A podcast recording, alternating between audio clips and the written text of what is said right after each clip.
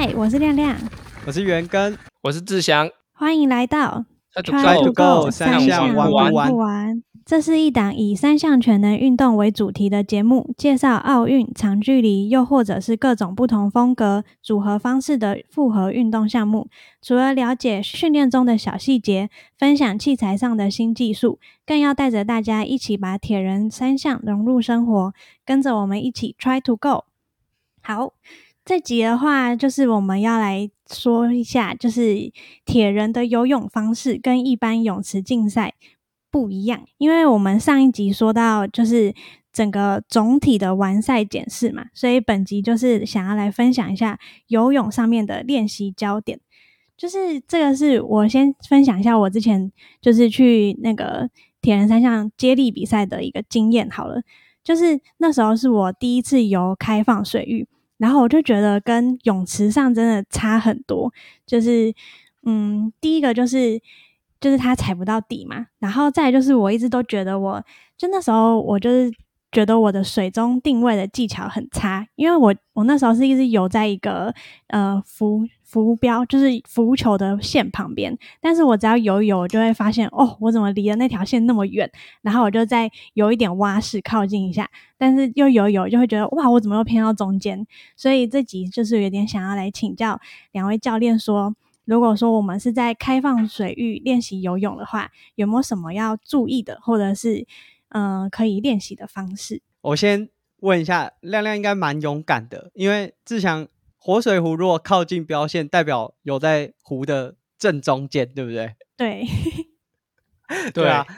其实比较较难。对，而且大部分选手会想说，哦，我想要就是万一出现失误的时候，我要可以踩到就是边边，然后可以扶着。那大部分会靠着右边，就如果以出发的时候会靠着右边游，所以敢游的中间，其实亮亮已经算是蛮敢游游泳的，就已经不是那么怕深。虽然说就是看不到，就是你脚踩不到，其实当然还是会有一些恐惧感啦。那其实我们在呃 Try to Go 三项玩不完刚做节目，应该是第二集的时候就有分享过铁人的游泳和一般泳池的游泳呃一些差异。像刚刚亮亮讲的，踩不到底是最明显的，大部分的铁人都是最害怕，就是如果尝试出铁会最害怕这个。那再来还有像哦没有底下的标线，泳池底下会有标线，所哦以即便你不抬头，对，即嗯便你不抬头，也都可以知道我现在在哪里。那第第三个是不能触墙啊，就是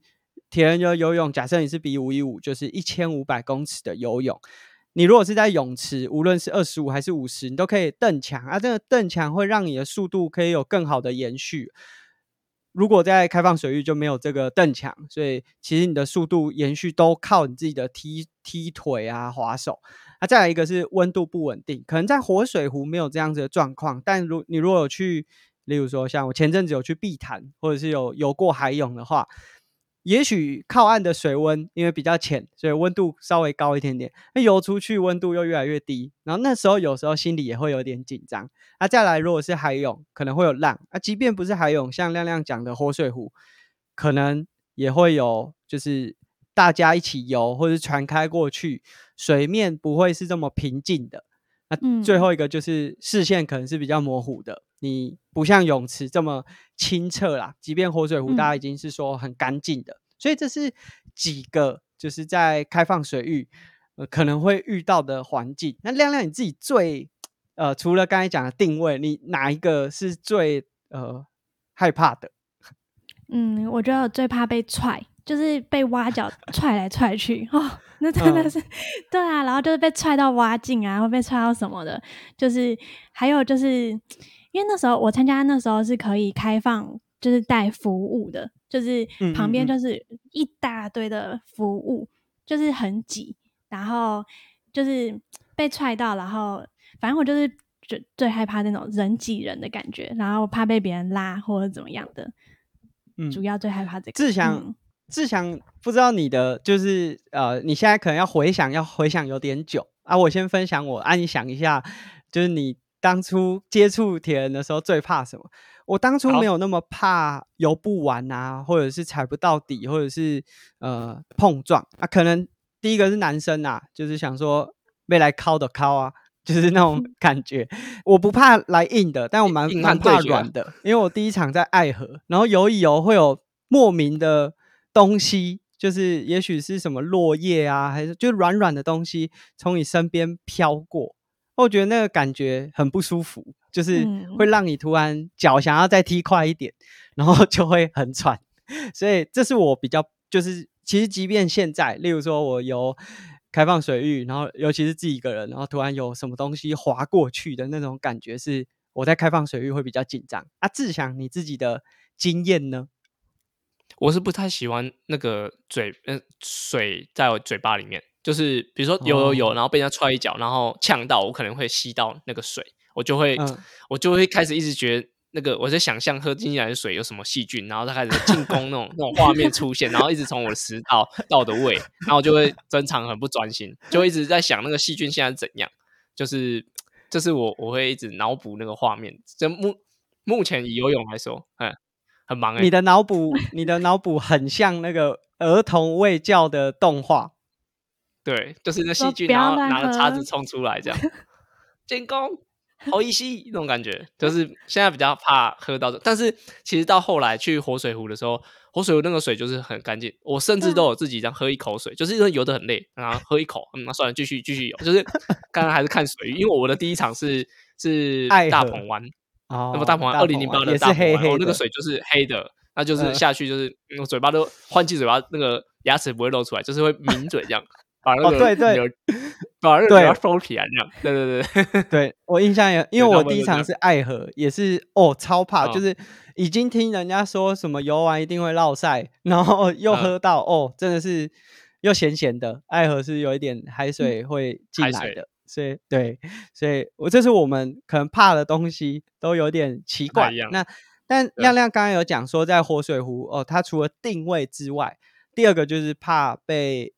踢挖脚啊，还是有人敲你啊，或者是刚刚讲说有服务，例如说，哎，在浮标组，他们每个人身后都拖了一些武器，那游的时候一直被碰到，也蛮不舒服的。那 像这个其实好像是，尤其是越热门的赛事，一定是越多人会有肢体碰撞，因为人越多嘛。那志强，你觉得就是在这样的肢体碰撞上面，避免的方方法有哪些？但是如果你是被人家追的，其实就你你没有照后镜，你只能被人家碰而已，就是从后面上来就没有。然后如果侧边其实是可以稍微，就是你会我我的话我会算一下节奏啦，就是他的节奏跟我的节奏，那我就尽量去去在比较彼此有空间的时候去游，就是游在一起。即使比如说跟着国际赛，大家都是会打来打去，但是其实他有他的节奏，我有我的节奏，我就会尽量去去随着那个节奏走。像亮亮讲说不喜欢挖脚。那其实你你应该可以知道他头抬起来的的时机，跟你你在游的的感觉，所以我觉得是可以稍微注意一下别人。如果你有办法注意的话，就注意一下别人的的节奏，然后就可以比较知道那个情况。那如果你是像以前那梅花湖，应该说现在梅花湖要有两圈嘛，全程要有两圈，所以你第二圈跳下去的时候，你都会追到前面的人。那我通常就会先开始去算一下。大家有没有看过那个玩命快递吗？还是什么？讲就是那个脚踏车，它就是会在城市里面去钻那个，他就想到一条路线，路线这样跑出来。那我我自己有的时候我也会这样，那就是会游的时候边看，然后尽量是我啦，我自己我在游的时候，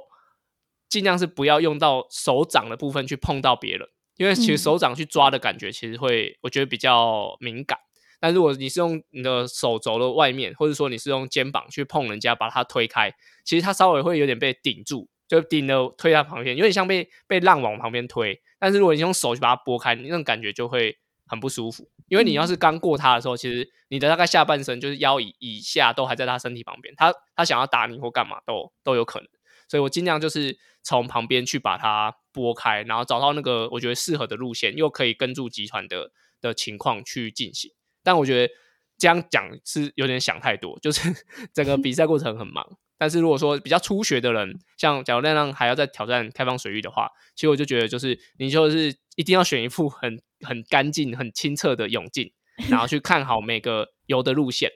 对，那我觉得就是尽量去跟大家是同一个节奏在游，那我觉得就会不错。或是说你在游的过程去找到跟你觉得速度差不多的人，那你就稍微跟在他旁边，他可以帮你破水啊，或者说他的节奏你也可以比较指导这样。所以我就觉得，呃，跟着别人游，然后去抓一下旁边的人的节奏，应该就可以避免很多碰撞。嗯，就是这样嗯嗯。但我我那觉得时候就是对我那时候就是觉得很长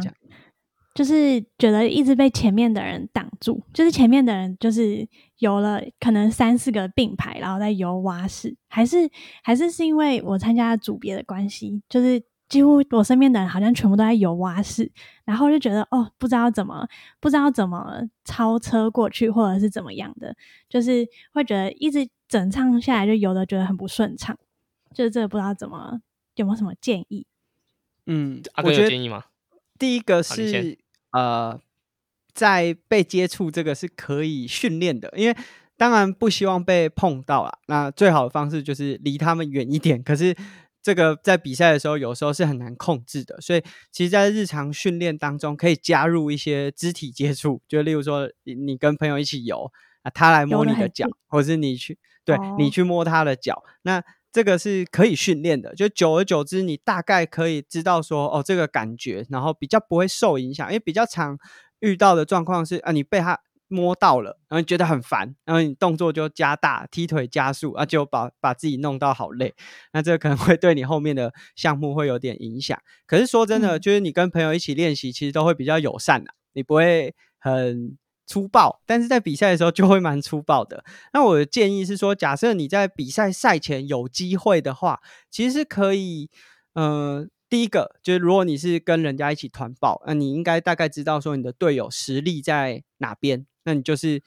自成一群，对，就自己成为一个小集团，那你们就是游自己的。那其实像亮亮刚才讲说，你已经都游在水线了，那除了开赛一开始可能会比较拥挤之外，后段应该就会好一点吧？就是游到中中间，可能过了两百公尺之后，水线附近应该也比较没有那么多人了吧？相对来说，嗯嗯，会开始分散。对，所以其实嗯以这样子的比赛来说，就是左右两侧一定相对来说是比较有机会去闪躲，就是可以避开的。所以我觉得选对位置，或者是你在比赛会场哦找对跟的人，其实，在下水前如果比较脸皮比较厚一点，你可以哎。交个朋友，然后问看看大家游泳的状况是怎么样。那当然，精英的选手可能不是这样子的局面，但如果你是呃出铁或者是刚开始比较紧张的时候，就找到一群跟你能力差不多的，然后可以跟或者是可以彼此稍微照应，我觉得也是一个方式啊。那志强不知道有没有什么建议？我的像呃，有的时候当然选好位置有一个集团我觉得不错，但是真的遇到那个蛙式，然后它会影响你的速度的时候，我觉得通常我会去碰一下它，就是但是是呃，你应该可以有应该说分得出来怎么样碰它是友善的，怎么样碰它是粗鲁的。就我就嗯比方说有我只有是手往前伸下去的时候，他脚刚好踢完直的，那我可能会拍个两下，让他知道哎、其实后面有个人，然后再再往前游，你的速度会赶过他，对不对？我可能就换碰到他的可能后大腿。啊，他就知道，哎、其实这个人从呃你的脚，然后到大腿，他可能速度真的比较快。那也许你这个时候就比较好，可以去抓出一个距离去超过他们。但哦我觉得，如果说你只是呃以以游泳的节奏被影响，那你想超过他们，那其实你的速度跟他们其实差不多的话，其实我反而觉得你就留留在后面就好。但是如果嗯真的是差很多的话，其实就是要钻钻空档，然后就是一样跟刚刚一样，就是可能身体碰触友善的告知，然后就是过去，甚至甚至如果听过，就是头会抬起来，然后跟讲个几句话，讲个讲个一两句话，借过之类的，就 是可能这这都可能是可以的。嗯，对，不知道对，这可能就要在泳池里面训练，了解好。像有点难。那当然，我还有一个问题想问，就是从我开始就是报名就是铁人之后啊，我才知道就是有一个，就是我才知道，就是我同学我朋友就跟我说，就是铁人他们在游泳的时候会游鱼式，就是他们游的泳姿跟就是呃一般游泳的技巧上有点差异，就是想问一下，就是是真的有一些就是有比较大的差异嘛？就好像铁人上在游泳方面是比较靠手，然后就是踢水比较不吃重，这样吗？这个的话，嗯我觉得鱼式本身，诶、它的动作看起来就是自由式，但我觉得它注重的点不太一样，可能它的前伸、延延长的过程，等的时间会跟自由式我们可能一直在连续在游的时候一样，但是它的分解动作来说，我觉得就是它就是自由式，只是它的注重的重点比较不一样，所以大家会把呃可能它的踢水的节拍、它入水的动作，还有它换气的可能一些姿势啊，什么手的角度，把它统称成鱼式。那我觉得它其实如果你不用特别去没没有特别去学的话，其实也不不用说没有比没有学那个就可以就不用不能比赛。就没有学那个，不是代表你不能比赛。然后游的时候，像于是，我觉得应该也是会比较适合在稍微比较空旷的区域去游，因为它的呃游的距离，诶游的滑行的距离，然后整个动作上，它会比较需要减少一点碰撞，它会比较可以把它的精髓做出来。所以我觉得它它可以简称，我觉得它就是自由式啊。但是我这是我自己的立场，因为于是它是有一个教学系统，就是说。我知道的于是的一些重点，它可能是刚刚讲的那些动作节拍上。我朋友是说，就是呃，铁人就是脚踏车跟跑步都是比较靠脚，所以你游泳的话，就是不能够用太多的，就是要让脚比较休息一点，就是要靠手比较多这样子。所以就是尽量就是建议是要学习就是不一样的游泳技巧。嗯嗯，其实呃，这可能是不同的说法，当然。我们如果去看单纯游泳，然后是八百公尺啊、一千五百公尺，他们的节奏可能也不会像在游一百公尺或者五十公尺的选手踢腿的节奏来的这么快。这就是呃在专项特性上的差异。那我觉得在铁人的游泳上，一些比较明显的差异，当然第一个踢腿节奏，不过嗯也会有时间点的差异。例如说，你刚下水的时候和即将上岸，呃，踢腿节奏也会不太一样。但当然，铁人可能会呃比较不会吃这么多下肢的踢腿，尤其是假设比赛可以穿防寒衣的话，啊，防寒衣有一些浮力，所以可能会更靠上半身的力量。其实并不是说更靠上半身的力量，自由式本身就是靠上半身为主的游泳方式，只是说铁人在。无论是训练的过程当中，或者是在比赛的过程当中，会更希望就是脚不要消耗这么多。但我觉得比较明显的，可能会是在划手的方式。就是假设你有看很多呃泳池的泳姿，他们其实在水面上的动作，就是回复的这个动作，其实很标准，然后角度也很漂亮。但铁人相对来说看起来会有点粗暴。就是会是直臂就直接甩过去啊，常常有这样子的画面。那其实这有几个原因，第一个是像刚才讲的，铁人会有这个接触。那假设你的上面水面上的动作做的很漂亮，但是会打到人，或者是会跟人家接触，其实好像也没有太大意义。所以在很多时候，这种集团游泳是很多人很靠在一起的时候，大家就是尽快的把水面上的动作赶快做完就好。那另外一个就是假设你的呃，出水面，手拉起来，角度很漂亮，有高轴。可是，呃，泳呃水面是有一些浪的时候，那也有可能你手抬起来的时候还会打到浪。所以，很多铁人的选手他们在出水面之后的动作不会那么在意。那但是，我觉得在游泳上面其实并不会有太多的差异啊，尤其是在日常训练上面，其实很多铁人在练的。动作或者是技巧，还是踢腿的比例，也不会比游泳选手来的少。那志强就是在呃这方面还有没有什么要补充的？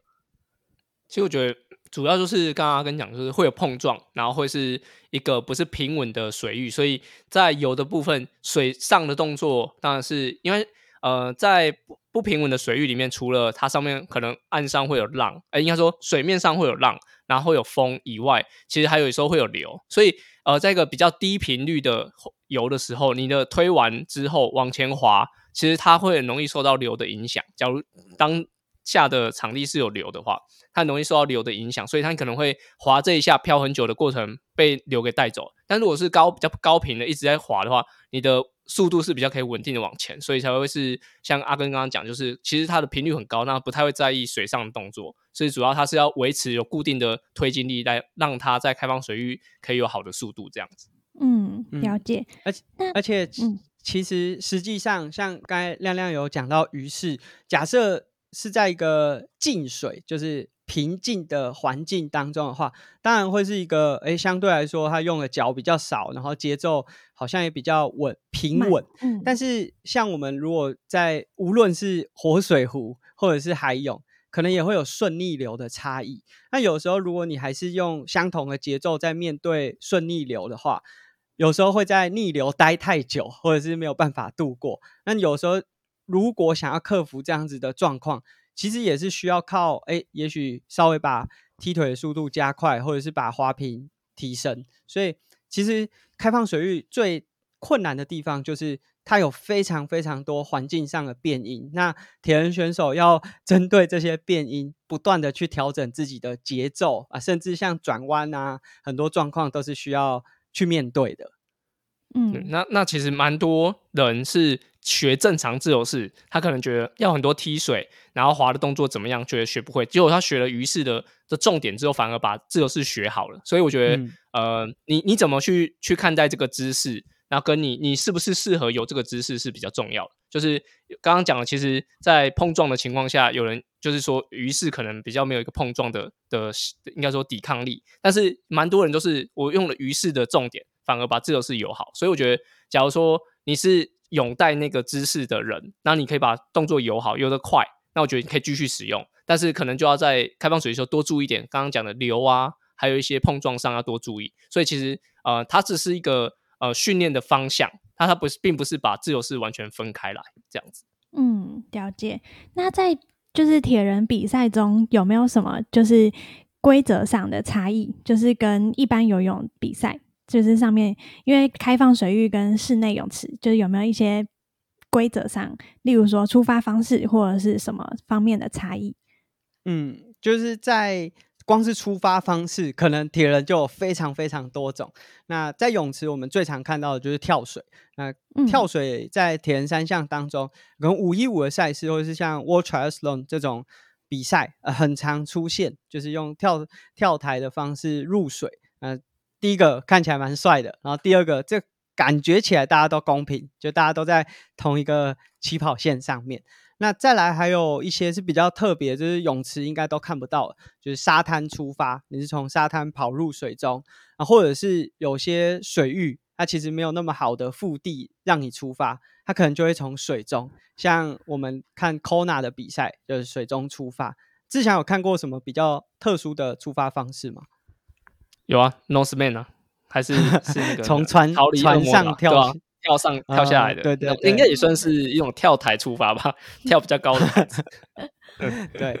所以像这样子的出发方式，其实每一种都有它的技巧。那即便是跳水啊，大家可能会想说，可能跟泳池一样，可是有些跳台说不定比泳池的高度高非常非常多。那这可能也是事前会去做一些训练的。那呃，像沙滩出发，它可能就跑动方式的这个不一样，就在水的位置高度不一样的状态下，你有不同的跑动技巧。那水中出发，呃，我想是大部分如果是一般新手的铁人会蛮担心的，因为我光是游完一千五就已经很吃力了，我可能在水中还要先待个十几二十分钟，那消耗我好多体力。所以每一种出发方式，它都有它自己对应的技巧，然后。呃，这都是需要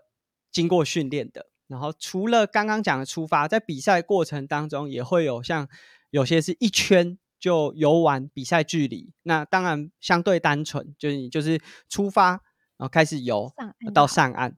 那另外一种有也许是两圈，甚至有更复杂的，那这可能就会有上岸又入水的这个过程。那因为我们游泳的过程中，人体是水平的。转成直立的时候，血液的分配会重新调整，然后会同